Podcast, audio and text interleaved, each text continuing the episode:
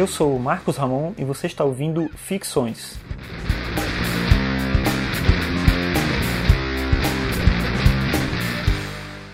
Esse é o episódio 57 e hoje eu vou falar sobre tempo e eternidade.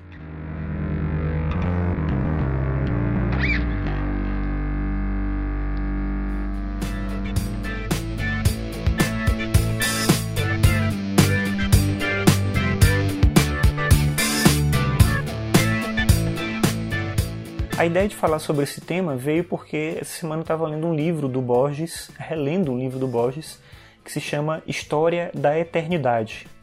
Esse livro é uma coletânea de textos que o Borges escreveu durante a vida toda, onde ele trata desse tema da eternidade, do tempo, das reflexões filosóficas que ele faz. O Borges é um escritor mais lembrado pelos contos, em alguma medida também pela poesia, mas ele escreveu muitos ensaios e muitos deles nessa vertente filosófica de uma tradição que vai de Platão até o budismo e Schopenhauer, que são as linhas filosóficas, digamos assim, com as quais o Borges se alinha mais.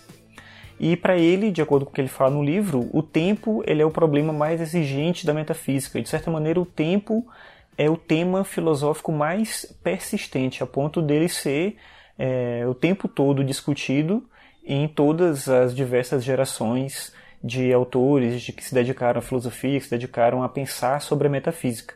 Talvez seja o único tema onipresente, digamos assim. O que é curioso, né? já que a gente está falando justamente do tempo.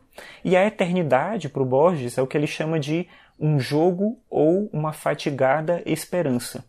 Só que ao mesmo tempo que ele fala que existe essa esperança da eternidade, se não uma esperança de eternidade na vida material, física, corpórea, existe uma esperança no sentido da vida eterna. Ou seja, da gente pensar que a gente morre fisicamente aqui, mas a gente continua existindo de alguma maneira.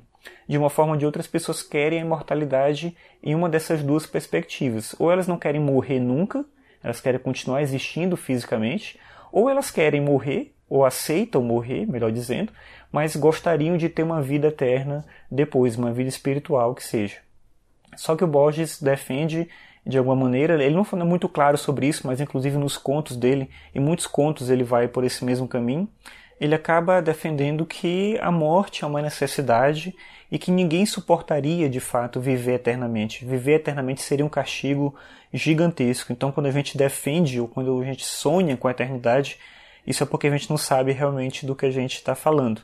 A gente tem uma expectativa de vida é, com dor, com sofrimento, alguma coisa assim. E quando a gente pensa em imortalidade, quando a gente pensa a vida eterna depois dessa vida material, a gente sempre está pensando uma vida de prazer, de satisfação.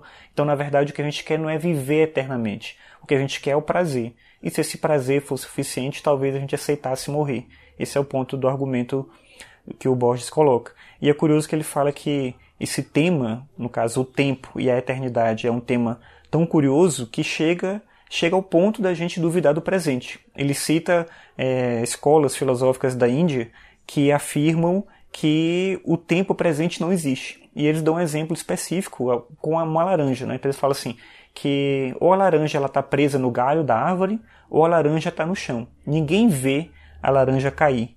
Na verdade, o que a gente vê é uma sucessão de tempos que vão passando, mas o presente mesmo não existe. Então a gente está o tempo todo vendo o passado e a gente está prenunciando o futuro, entendendo que existe uma coerência no tempo, mas o presente mesmo ele não existiria.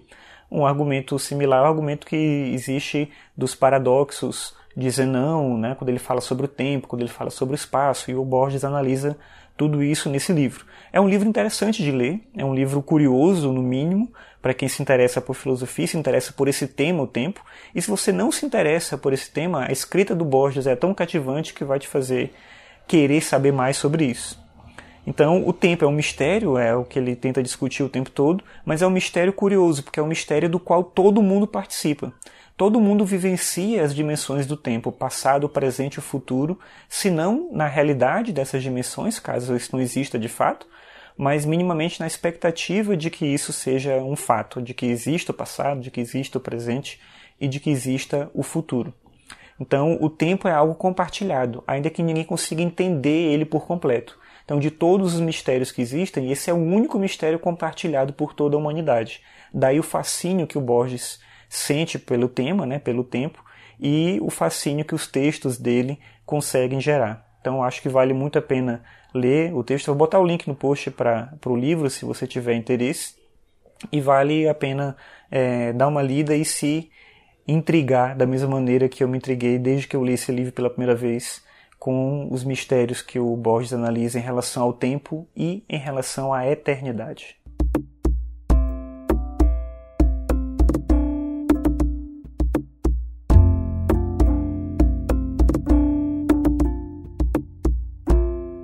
Obrigado por ouvir mais esse episódio. Esse foi o episódio 57 do podcast.